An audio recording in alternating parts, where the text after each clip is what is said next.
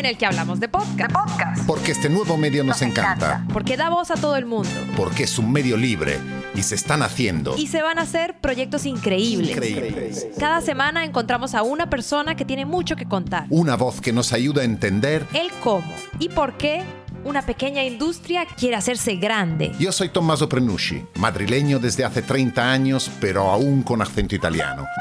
Soy director de SAM 321, boutique de contenidos que produce podcast con mucha pasión. Me acompaña Verónica Figueroa, periodista, experta productora de los podcasts de El País, los de SAM 321 y host de La Invasión. La Invasión. Hey, this is not a test. This, This is. is podcasting.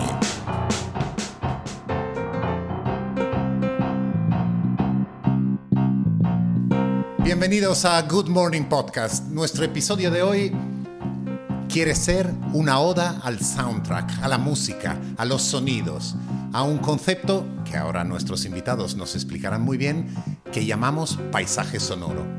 Ellos son los creadores de Las Raras Podcast, un uh, show que desde Chile habla a todo el mundo de habla hispana, tanto Latinoamérica como aquí en, en España.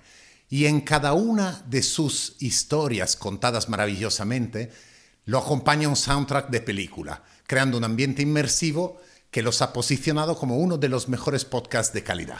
Tomaso, y además muy transgresores. O sea, solo te leo el título de algunos de sus episodios. Por ejemplo, Hija de puta, Tetazo, La cama del poliamor, Ana y el sexting. Y estos son los que saltan a los ojos, ¿no? Pero luego te encuentras con otros como Cruces en el Desierto, que además de ser interesante, es una historia importante para escuchar hoy en día. Están con nosotros Catalina May y Martín Cruz. Catalina, la host del podcast y editora del contenido. Y Martín, el mago detrás de la grabadora, el ingeniero de sonido que crea esos paisajes que los han hecho famoso. En 2019 fueron seleccionados en el programa de Google, el programa de creadores de Google, que recién se ha fallado para, para la próxima temporada, junto con PRX, una gran productora y curadora de podcast de Estados Unidos. Y además justo hoy ellos están estrenando nueva temporada de Las Raras, que ya pueden escuchar en su aplicación favorita. Chicos, por el estreno, felicidades y bienvenidos a Good Morning Podcast. Bienvenidos. Hola, Hola, muchas muchas gracias, por la invitación. Estamos felices de estar acá. ¿Qué os ha parecido, qué os ha parecido la introducción? ¿Refleja algo de lo que sois? Completamente, maravillosa. Se nota que, que saben de lo que están hablando y que estudiaron. y que nos han escuchado. Oye, pero antes de que, de, que, de que empecemos a hablar de los detalles, yo creo que estaría bien si le cuentan a la audiencia por qué se llaman las raras, qué tiene eso que ver con el pájaro que hay en su logo y que nos hagan un poquito de background de su historia, corta, o sea, cómo, cómo han crecido desde eh, 2015, entiendo, que empezaron a formar la idea hasta hoy. Sí, claro. Bueno, eh, la- el- las raras son una- unas aves que hay aquí en Chile y en Argentina, eh, que es justamente el, el pajarito que está en nuestro logo. Y bueno, a nosotros nos gustaba mucho ese pájaro y justo coincidió con un momento en que estábamos eh, buscando darle una identidad y conceptualizar la idea de podcast que estábamos creando el año 2015. Eh, Y dándole vueltas pensamos que, que las raras era, era un concepto interesante pensando que íbamos a contar historias eh, sobre personas eh, que son eh, que, salen de las normas en general, ¿no? Entonces pensamos que podían ser historias raras, eh, protagonistas raras, eh, que eso tenía un poco que ver y que también era, era algo como, como interesante y como desafiante. Eh, entonces elegimos eso como nuestro nombre, hicimos nuestro logo y de hecho en nuestro logo sonoro que, que, es- que se escucha siempre en- eh, al inicio de cada episodio, eh, se escucha el, Ah. de las raras también. Qué Sí. curioso eso, no, Bueno. no, no me había dado cuenta. Sí, sí, sí, suena un poco más casi como un croar, es un, es un sonido bien extraño, ¿cierto Martín? Sí, un sonido bien raro, no parece como un canto de pájaro, sino es como, como algo que se arrastra, como algo que se... Es, es un sonido bien particular. Y un poco sobre nuestra historia les podemos contar que, bueno, eh, Martín es ingeniero en sonido, como ustedes dijeron, yo soy periodista y el año 2015 estábamos dándole vueltas a la idea de, de crear un proyecto eh, que fuera nuestro, que fuera independiente, que fuera innovador en términos de, mm, lenguaje también. No había mucho de periodismo eh, narrativo en audio en ese momento en español, eh, en Latinoamérica por lo menos. Y, ya que él es ingeniero de sonido y yo soy periodista, pensamos que un podcast era justamente un súper buen medio para permitirnos contar las historias que a nosotros nos parecen importantes y que son historias que en general no están representadas en los medios de comunicación tradicionales. Em, y desde el 2015, bueno, eh, hicimos toda la primera temporada antes de lanzarla el año 2016 y desde eso hasta ahora que estamos lanzando la temporada quinta ya. Han pasado muchas cosas, no sé con cuánto detalle quieren que les cuente. Ah, no, Así está perfecto. Está muy bien. Eh, Catalina, habláis, habláis de historias de libertad, ¿verdad? Claro, esa es la definición editorial que le dimos nosotros a nuestras historias. Eh, y entendemos historias de libertad como historias de personas eh, que rompen con las normas y trabajan por un cambio social, desafían el status quo de alguna forma. Muy bien. Y por el otro lado, historias de libertad en un paisaje sonoro. Y ahora a Martín. Eh, el audio no es solo que se escuche una voz bien grabada, clara, eh, o poner una música de fondo, etcétera, o poner eh, recortes sonoros de aquí a allá.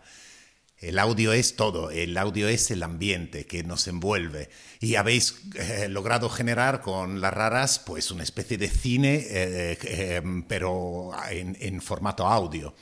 Eh, ¿qué, tanto te influencia la historia que estás contando en la producción de, audio? Eh, y, además con mucha curiosidad para que cuentes algunas experiencias de sonidos verdaderamente únicos que has conseguido captar para acompañar la narración.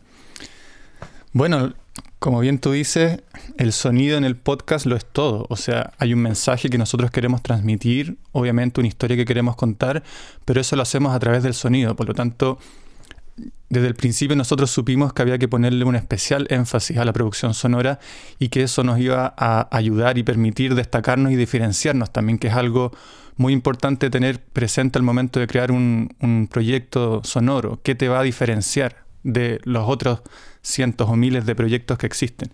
Entonces nosotros desde el principio definimos que ciertas cosas que hemos mantenido hasta ahora, que tienen que ver por una parte con la producción sonora, que nos iba a permitir eso, diferenciarnos un poco. Y dentro de eso decidimos que queríamos hacer entrevistas en locación, a diferencia de hacerlas en estudio, que es como lo más habitual, que queríamos hacer reporteo en terreno, que queríamos rescatar los paisajes sonoros de las personas y de los lugares y de las acciones que íbamos a estar registrando, que íbamos a usar música original siempre y que eh, todo eso se iba a conjugar con una lógica no tan radial, sino, como tú dices, más como del cine. Yo de hecho vengo de la producción audiovisual, entonces mi imaginario sonoro viene de, de esa lógica, de la del cine. Y, y creo que, mm, que eso es lo que, lo que hemos tratado de ir plasmando para construir la identidad sonora de las raras.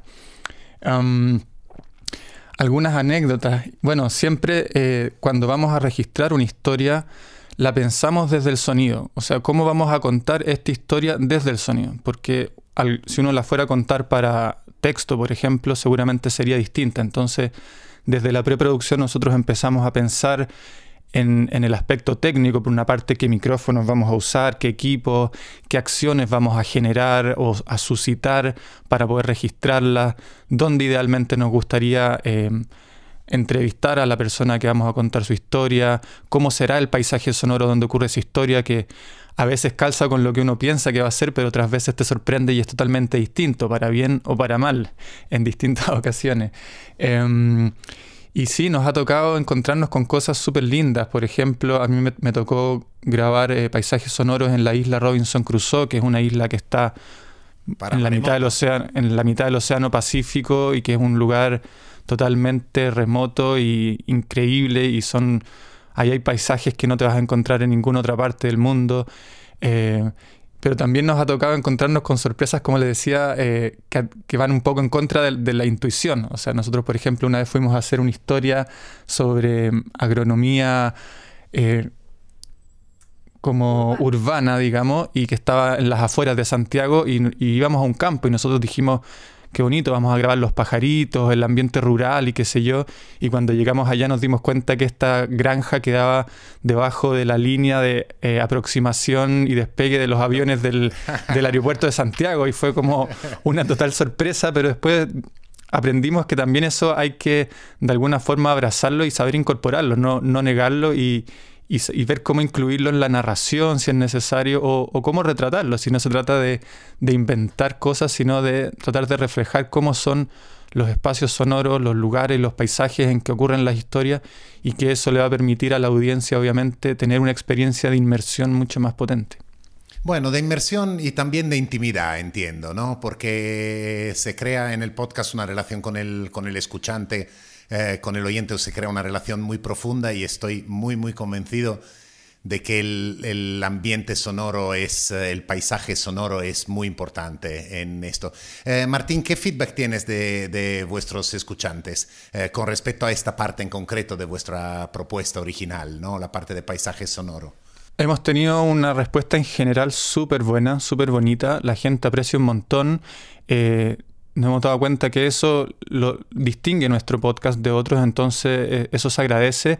Y precisamente hemos sido como de a poco capaces de ir instalando este concepto de la inmersión sonora, de la experiencia del podcast como una experiencia estética también y no solo una entrega de un mensaje, sino de una escucha que puede ser más atenta, que puede ser distinta de la radio, que puede ser mucho más íntima y que puede transportarte a, lugares, a escenas, a momentos, a recuerdos. Por ejemplo, hicimos un, episodio que se llamó precisamente que era un, un, backstage, en donde contábamos un poco sobre el registro de paisajes sonoros y nos escribieron personas, por ejemplo, me acuerdo perfecto, una chica que era colombiana pero que vivía en España, por ejemplo, y cuando escuchó los paisajes que ocupábamos de Colombia, se remontó y nos dijo gracias por llevarme de vuelta a la sonoridad de mi país, en fin, como que hay una conexión también con, con ese imaginario sonoro que, que la gente agradece. Sí, eh, aconsejo a todo el mundo que escuche, que, que, escuche este episodio de Backstage, nuestros paisajes sonoros que habéis publicado eh, este año en mayo. Aparte que ahí hay otra relación muy, muy, muy bonita, que es la relación, eh, claro, en un momento como en el lockdown, etcétera, entre la necesidad de naturaleza y sonidos de naturaleza que habéis grabado para vuestras producciones. Recuerdo el caso de la selva colombiana, ¿no? A 30 kilómetros de, de Bogotá, y una grabación matutina. Sí, tal cual. En ese momento en que estábamos aquí en, Sudamérica, en el momento más álgido y oscuro de la pandemia, esa como necesidad de al menos poder viajar con la mente a esos lugares del, que todos añorábamos, como el espacio abierto, la conexión con la naturaleza fue un ejercicio bonito y, necesario, yo creo.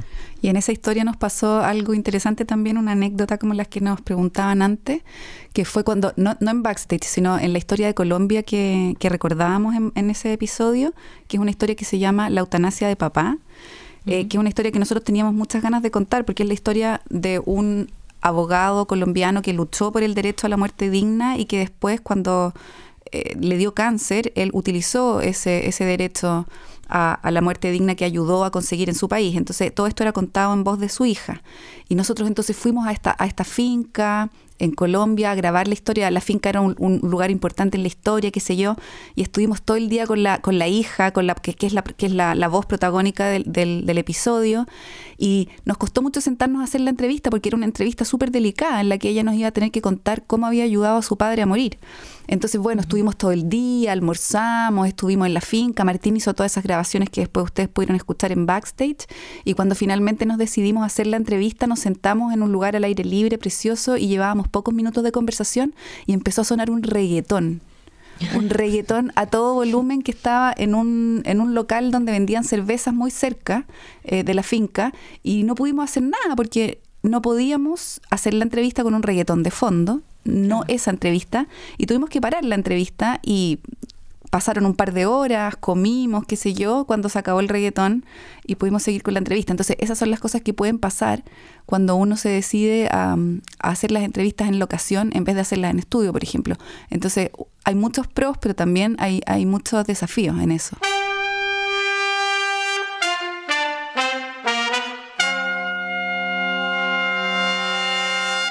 Oye, y hablando de esa, de, esa mm, habilidad que tienes para hacer las entrevistas, Catalina, yo me pregunto si, si el reto de tu trabajo está en encontrar la historia que quieres contar o en convencer a los protagonistas de que te la cuenten, porque no solo ese momento un poco incómodo, ¿no? De tener que sentarte con la hija de esta señora que te, te cuente esa historia, pero como ese tiene muchísimos episodios, pienso en el, en, en el que ya mencionamos antes, en el de hija de puta, donde te metes en el seno de esa familia a que te cuente un tema que es obviamente tabú para ellas, ¿no? Sí. Bueno, eh, son los desafíos del, del, trabajo periodístico igual, Verónica. Yo creo que tú los conoces súper bien. Eh, claro, hacer una entrevista para, para podcast es un poco diferente que hacerla para, por ejemplo, periodismo escrito porque uno tiene equipos y eso causa un, un, distanciamiento de las personas, ¿no? Cuando uno está sí. grabando con una grabadora chiquitita arriba de la mesa, uno se puede olvidar de que está en una entrevista, claro. pero cuando uno está grabando con, con equipos, con, con, micrófonos, qué sé yo, se genera un poco más de distancia. Pero yo creo que en el fondo la, el desafío de las entrevistas son, es, va desde, claro, desde encontrar la historia sin duda, que es como uno de los grandes de los grandes temas que en esta nueva temporada van a poder escuchar que, por ejemplo, estamos trabajando con muchos colaboradores porque no podemos hacer todas las historias nosotros, nosotros solos y menos en pandemia. Entonces, claro, ese es uno de los desafíos y luego el desafío de lograr efectivamente eh, generar la confianza. Eh, normalmente la vez que nosotros hacemos la entrevista no es la primera vez que nos reunimos con los protagonistas. Antes los mm. conocemos, les explicamos quiénes somos. Mucha gente todavía no sabe muy bien lo que es un podcast, entonces hay claro. que explicarles desde cero. Eh, y, después de, y después, una vez lograda la entrevista, también está el desafío de, bueno, ¿cómo cuento esta historia de una forma que sea eh, fiel a, lo, a, la, a la conversación que tuvimos con el protagonista, pero que no dure las dos horas y media de grabación, más todo el fin de semana de grabación que hicimos, sino que realmente podamos hacer un, un de alguna forma procesar eh, esa historia con nuestra mirada y con nuestro sonido y hacerla y entregársela a los a los auditores de una forma que sea atractiva eh, y que un, una cosa por la cual nosotros estamos velando últimamente es que no sea muy larga tampoco, porque como nosotros queremos que los auditores ojalá se tomen el tiempo de escuchar nuestras historias con atención y, no, y que no las pongan ojalá de fondo, mm. entonces cada vez estamos tratando de hacer las historias más cortitas, estamos tratando de no sobrepasar los 20 minutos en esta nueva temporada, entonces... Eso también es un desafío, por ejemplo. Catalina, ¿cómo es el proceso? ¿Nos contáis el proceso desde que eh, aparece una historia en vuestra vida a través de vuestra intuición o alguien que os la sugiere hasta el podcast terminado y montado? Hay, mucha, hay muchas versiones de, de, del proceso porque depende mucho de las historias. Por ejemplo, las historias que contamos sobre el estallido social aquí en Chile, la, hicimos, la primera la hicimos en cinco días. O sea, salimos a reportear, eh, escribimos el guion, lo montamos y lo publicamos muy rápidamente. Era como una exigencia del momento, era una historia urgente. Uh -huh. Hay otras historias, como por ejemplo la historia de, de, la, de la isla de Robinson Crusoe que contó Martín, que se llama eh, Mi, maremoto. Mi, maremoto. Esa historia la, la tratamos de, la, la, veníamos tratando de contar. El trabajo de, para contarla duró más de un año. O sea, entre que nos pusimos en contacto con el protagonista, lo conocimos, le explicamos quién, quién éramos, esperamos un poco para que él tomara su decisión, hicimos una primera entrevista, después entre medio Martín fue a la isla, grabó los claro. paisajes, hicimos otra entrevista. horas de navegación. Exacto, horas navegación totalmente, para llegar a la isla. Totalmente. Después hicimos una segunda entrevista, después esperamos el lanzamiento del libro para ir a registrarlo. No sé si lo escucharon, cierra con el lanzamiento de un libro, entonces tuvimos que esperar ese sí, momento sí. también. Entonces, bueno, fue más de un año de producción. Varía mucho, pero a grandes rasgos eh, el proceso parte con la, la, búsqueda de una historia, contactar al protagonista, generar estas confianzas, después pensar cómo vamos a registrar esa historia, si es que hay que viajar, eh, hacer toda la preproducción para ese viaje. Eh, si es que viajamos, bueno, reunirnos con la persona, hacer una entrevista larga, por lo menos una. Siempre queremos registrar a nuestros protagonistas en acción, entonces también ojalá tener el tiempo para hacer eso. Una vez que reunimos todo el material, eh, lo revisamos y tomamos ciertas decisiones, como por ejemplo, cómo vamos a empezar el podcast, cómo vamos a abrir. Eso, no, eso nos da muchas luces sobre cómo después se estructura. Después definimos una estructura eh, a grandes rasgos, un outline, y después de eso yo escribo el guion. Después de eso yo grabamos el guion, yo grabo mi narración con la dirección de Martín, y después ahí ya entra Martín y les puede explicar él. Y bueno, hay un proceso, un, un, momento entre medio que las entrevistas, sobre todo las entrevistas largas, las transcribimos, las subimos a una plataforma que hace una transcripción que es muy útil eh, y después de eso cuando uno va eligiendo las cuñas, los momentos, los puede sacar a un, a un texto y salen alturados. Entonces esta cuña va en el... Martín, ¿cómo se llama? La plataforma se llama Trint, es una plataforma paga que hace una primera, analiza el audio y hace una transcripción automática que obviamente no es perfecta en lo absoluto, pero es un muy buen punto de partida para empezar a desglosar la historia, porque cuando nosotros comenzamos el año 2015-2016, eso lo hacía Cata de manera manual, escuchando la entrevista toda de nuevo y tipeándola, y eso, claro, es un montón de trabajo. Los Así que por la mañana. Claro, eso fue una integración eh, tecnológica que en realidad fue súper útil y que la, recomendamos. Hay varias plataformas distintas, pero, pero ese concepto es súper útil. Y bueno, cuando después ya entramos en la etapa de montaje y postproducción, que también tiene varias idas y vueltas, porque vamos probando que lo que pensábamos que funcionaba en texto, si realmente funciona en audio, si es que la historia se entiende, hacemos correcciones, em, muchas veces tenemos que volver a grabar ciertas partes de cata, que es lo que se puede grabar, porque obviamente las entrevistas ya eso quedó y entonces solamente en la narración es donde nosotros podemos volver a, reformular ciertas cosas. Y ahí viene toda la etapa de eh, mezcla, diseño de sonido y masterización.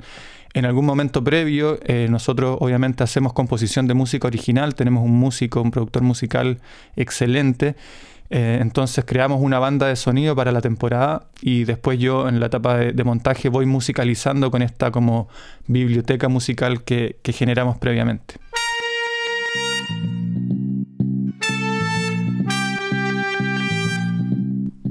Y dime una cosa, Martín, eh, uno se imagina escuchando eh, lo cuidado del, audio de, todas vuestras producciones, que detrás hay unos equipos de audio micro mm, eh, caros eh, y tal. ¿Es así o, no? ¿Cómo, cómo, ¿Cómo es?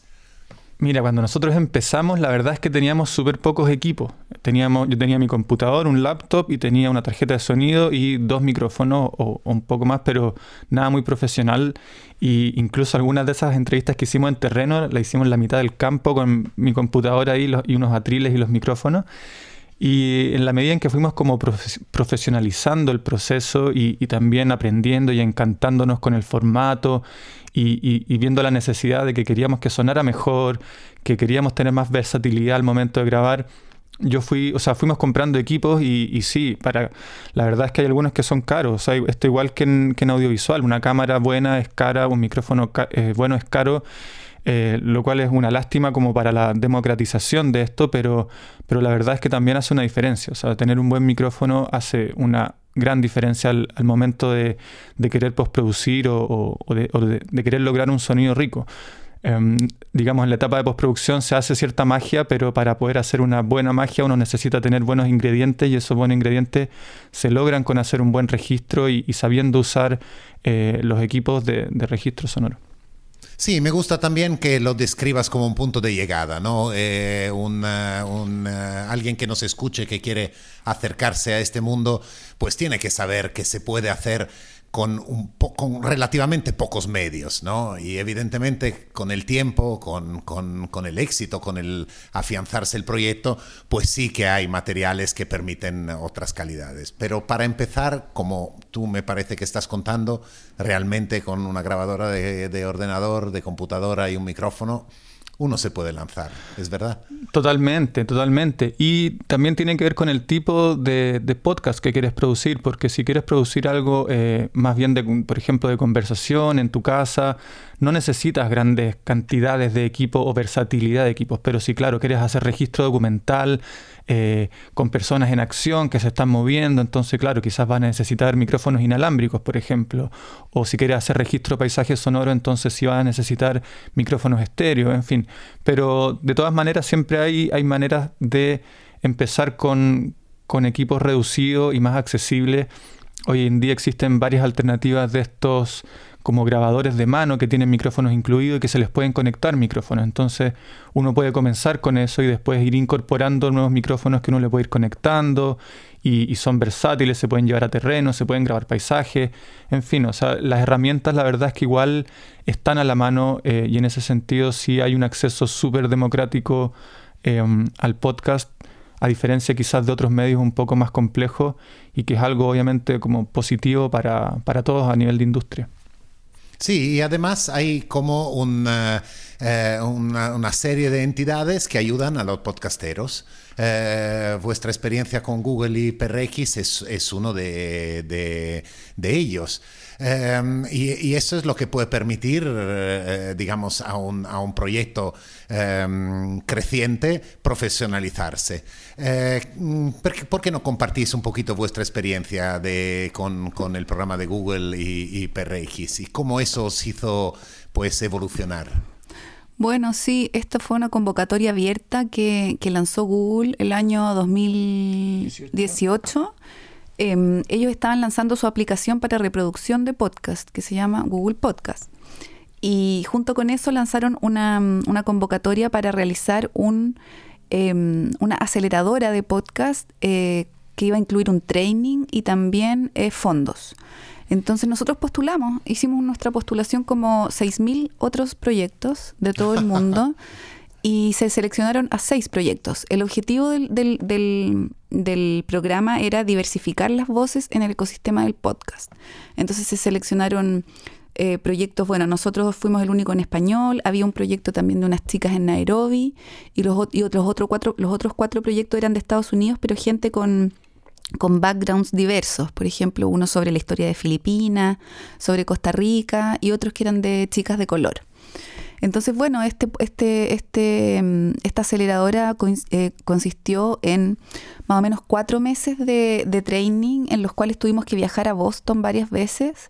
Eh, recibimos eh, algunos, algunos talleres de, de, gente muy interesante, pero para mí lo más interesante de todo fue que teníamos que hacer presentaciones frente a comisiones bastante eh, estrictas con mucha regularidad, cada tres semanas más o menos, ir contando cómo íbamos avanzando en nuestro proyecto. Y eso fue bastante exigente y nos, y nos obligó a nosotros a definirnos mucho, ¿no? Definir editorial, editorialmente quiénes somos, hacia quién estamos dirigiéndonos, conocer a nuestra audiencia, entrevistar a muchos de nuestros auditores. Entonces fue un ejercicio de profesionalización del podcast súper importante para nosotros, que nosotros no habíamos llevado a cabo con anterioridad, pero también fue muy, fue muy reafirmante para nosotros porque nos dimos cuenta que la, las decisiones eh, editoriales y de identidad sonora que nosotros tomamos en un primer momento eh, eran atractivas, eran interesantes, eran únicas y las mantuvimos, digamos, no cambiamos nada de nuestra identidad después de pasar por este por este programa, así que en ese sentido fue súper interesante. Lo otro que fue súper interesante fueron los fondos, porque nos permitieron, nos permitieron profesionalizar mucho más los procesos, eh, trabajar con colaboradores, aumentar el equipo de colaboradores y, y, nos, y nos impuso también publicar 10 episodios, eh, lo cual fue bastante más exigente de lo que nosotros habíamos hecho y nos dimos cuenta de que podíamos, así que también, también fue interesante en ese sentido. Y, y, dejarme preguntar una cosa, Catalina Martín. ¿Vivís de las raras ahora? ¿Es vuestra startup? ¿Es vuestra empresa? No vivimos de las raras, pero sí vivimos del podcasting, porque nosotros trabajamos en una um, productora de podcast que se llama Adonde Media. Eh, Adonde Media eh, se define como una productora de podcast con una comprensión global del medio. Entonces producimos podcast en diferentes idiomas para, difer para diferentes eh, proyectos o personas que quieren tener sus podcasts. Y dentro de, la, de, las producciones de Adonde Media, esta quinta temporada de Las Raras está formando parte de Adonde Media. O sea que nuestro trabajo para, para Las Raras es parte de nuestro trabajo para Adonde Media y Adonde Media financia además esta quinta temporada. Entonces, podríamos decir que sí, vivimos de las raras y de trabajar en algunos otros proyectos de podcast también. Y ahora, una breve pausa promocional. Volvemos en pocos segundos.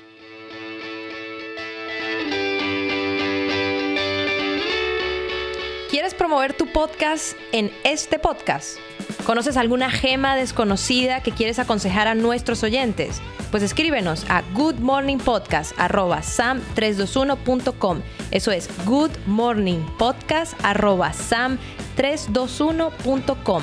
Mándanos tu sugerencia y cada semana vamos a presentar un podcast que hay que conocer por su calidad, su frescura, su innovación o cualquier proyecto inspirador que toda nuestra comunidad debe escuchar. Mándanos tu sugerencia a goodmorningpodcast.sam321.com. ¿A qué esperas?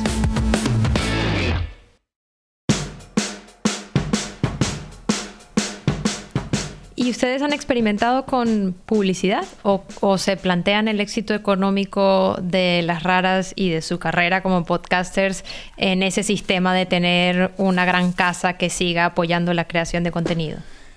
Ese es un gran tema, la verdad, cómo, cómo se financian los proyectos de podcast, sobre todo los que parten como independientes al menos.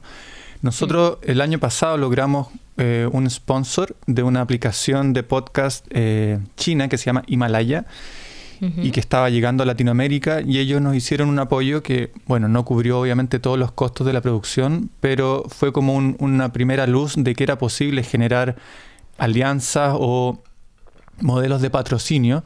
Em, por supuesto que hay muchos podcasts que también recurren a financiamiento colectivo, digamos, Patreon o otros sistemas en que los mismos auditores eh, pagan una pequeña mensualidad, a veces por acceso exclusivo a ciertos contenidos.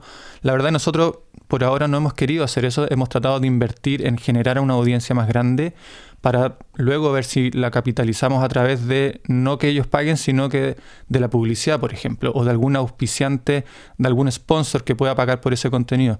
A nosotros nos gusta que eh, los auditores puedan acceder de manera gratuita al contenido. Creemos que eso es súper importante y es algo que, nos gustaría conservar.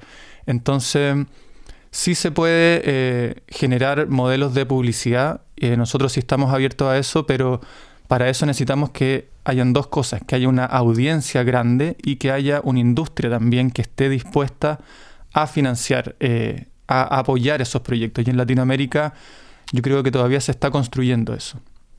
Y también lo, interesante eh, que hemos aprendido de los modelos de financiamiento de los podcasts es que son mixtos. O sea, puede haber una casa productora que, que, cubra una parte de la producción, otra parte de la producción puede haber un patrocinador o una publicidad, se puede hacer un show en vivo, por ejemplo, y cobrar entrada, eso es algo que, que, sucede también. Eh, fondos públicos, que es, que es lo que a nosotros hasta, hasta el momento nos ha, nos ha apoyado, por ejemplo, una, una fundación norteamericana que apoya a mujeres periodistas, ganamos un fondo con ellos, el fondo de Google, eh, entonces, bueno, yo creo que hay que pensar así un modelo de financiamiento de un proyecto de podcast eh, independiente como el nuestro. Sí, yo creo que lo has definido muy bien. Hay que tener flexibilidad. Plantearse esquemas rígidos en este momento en la industria del podcast todavía eh, es solo para algunos, ¿no? O para algunos muy grandes, o etcétera. Flexibilidad. Por lo tanto, estar abiertos a colaboraciones con, programas de fundaciones o programas de empresas de la rama etcétera, etcétera, creando esa audiencia, esa comunidad que te sigue, que un día a lo mejor te puede permitir sobrevivir o vivir bien de, publicidad o patrocinio. Exacto.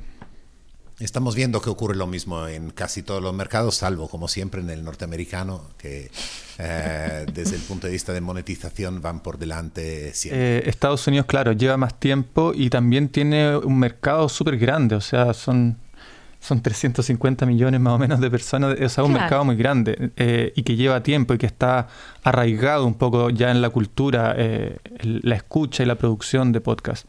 Entonces, yo esperaría que Latinoamérica con España y la misma audiencia de habla hispana en Estados Unidos, que también es, un mercado grande que tenemos que considerar nosotros que, que producimos contenido eh, en español, digamos, yo creo que se va a consolidar y, tenemos en ese sentido una ventaja quizás frente a otros mercados eh, a partir del lenguaje. O sea, tenemos una comunidad de países que hablan español que es gigante, que si logramos consolidar todo eso como un mercado cohesionado, eh, vamos a tener una industria que va a ser capaz, yo creo, de sostener eh, diversidad de proyectos y calidad de proyectos. sí, sí, estamos detectando, Martín, que hay alguna plataforma, se acaba de lanzar en España hace un mes aproximadamente, no menos, 15 días, eh, Podimo, que es una plataforma danesa, etcétera, etcétera, y la operación es español, no es España. Es una operación para España y América Latina. Está pensando ya en ese ámbito de mercado que tú describes bien, que es el mercado hispanohablante, 500 eh, millones de, de personas. Ojalá funcione. Ojalá. Para todos. Para todos. Ojalá que sí. Pero bueno, a ustedes hasta ahora les está, les está funcionando bastante bien. Después de cinco años y de producir, si, entiendo bien, casi todas las historias ustedes mismos, ahora en esta quinta temporada ya eh, traen la colaboración de muchos periodistas desde muchos sitios. Eh, no sé, ¿resaltarían alguna historia en particular de, de la quinta temporada? ¿Qué historia les ilusiona, por ejemplo, que salga ya? Bueno, todas están increíbles. Viene un poco de cerca la, viene un poco de cerca la, la, recomendación, pero es verdad, porque les ponemos tanto trabajo y tanto cariño a cada historia. No son muchas historias, son solo seis. Entonces nos aseguramos de que cada una de ellas sea realmente la mejor versión que podíamos lograr de esa historia. Eh, tenemos, estamos partiendo con una historia eh, en Buenos Aires que es preciosa, que es la historia de una periodista y escritora argentina que se llama Tali Goldman, que se reencuentra por primera vez eh, tras romper un tabú familiar, digamos, con la memoria de su abuela. Reconstruye la historia de su abuela gracias a un video que por primera vez ella, ella ve. Su abuela además es una eh, polaca judía sobreviviente del holocausto que llegó a Buenos Aires después de la Segunda Guerra Mundial, entonces es una historia muy fuerte. Eh, pero es una historia de reencuentro familiar y es una historia de memoria que nos interesaba mucho contar en este momento en que muchos adultos mayores están muriendo y la memoria de una generación del siglo XX se está perdiendo. Entonces nos parecía que era una historia muy relevante de ser contada en este momento. Se llama Seria y Dulce. Bueno, bueno, estaré muy expectante. Martín, Camila, ha sido una conversación agradabilísima. Tenéis un proyecto que es absolutamente maravilloso y esperamos que los que nos han eh, escuchado hayan eh, eh, aprendido cosas, enriquecido su, sus ideas sobre cómo hacer un podcast. Y me gustaría dejaros la palabra al final, ¿verdad, Verónica? Para que dieseis mm. algún consejo o unas palabras de ánimo a todo aquel que esté acercándose ahora a este medio, que esté pensando en producir un podcast o haya empezado y tal, pero todavía no lo vea muy claro. Gracias Tomás, Verónica, Tomás o Verónica por la, por la um, invitación. Eh, un gusto poder compartir nuestro conocimiento que hemos ido adquiriendo con, con, estos años y claro que sí, bueno, primero invitarlos a todos a escuchar nuestra nueva temporada que se está estrenando hoy. Eh, son, van a ser seis historias de distintos lugares del mundo, Buenos Aires, Bogotá, Santiago, Madrid. Eh, San Francisco y, eh, Ciudad, Ciudad, de, México. México. Así que hay una diversidad de voces y paisajes ahí sonoros y de historias interesantes. Y a todos los que estén eh, entrando en el mundo del podcasting, eh, invitarlos a que se atrevan a, a, empezar a experimentar, a probar. La mejor manera de aprender es haciendo y mostrando para recibir feedback. Así que eh, este es un, un mundo bien bonito que, que, vale la pena explorar y, y, crear contenido. Y que nos atrevamos a salir a las lógicas, de, a salir de las lógicas de la radio y a probar nuevas formas de utilizar el sonido para narrar. Y otra cosa súper importante, yo creo que le diría a una persona que está empezando un nuevo proyecto, es que busque eh, identificar qué es lo que lo diferencia, por qué su audiencia debería querer escucharlos a ellos o a ellas y no toda la otra enorme cantidad de podcasts eh, que existen. Eso yo creo que es como un súper buen buen tip. Muy bien, muy bien. Pues son Catalina May y Martín Cruz. Recuerden, lasraraspodcast.com. Ahí está toda la información y su podcast está en, en, todas las aplicaciones para escuchar podcast. Así que óiganlos. Mil gracias. A ustedes. A ustedes. Buena y mucha suerte. Muchas gracias. Un abrazo. Chao, chao. Esto fue Good Morning Podcast, un proyecto de SAM 321 presentado por Verónica Figueroa y Tommaso Prenucci. Música y edición de David Alonso, alonsogarzón.es. Cada semana, un nuevo podcast sobre podcast. Gracias por escuchar.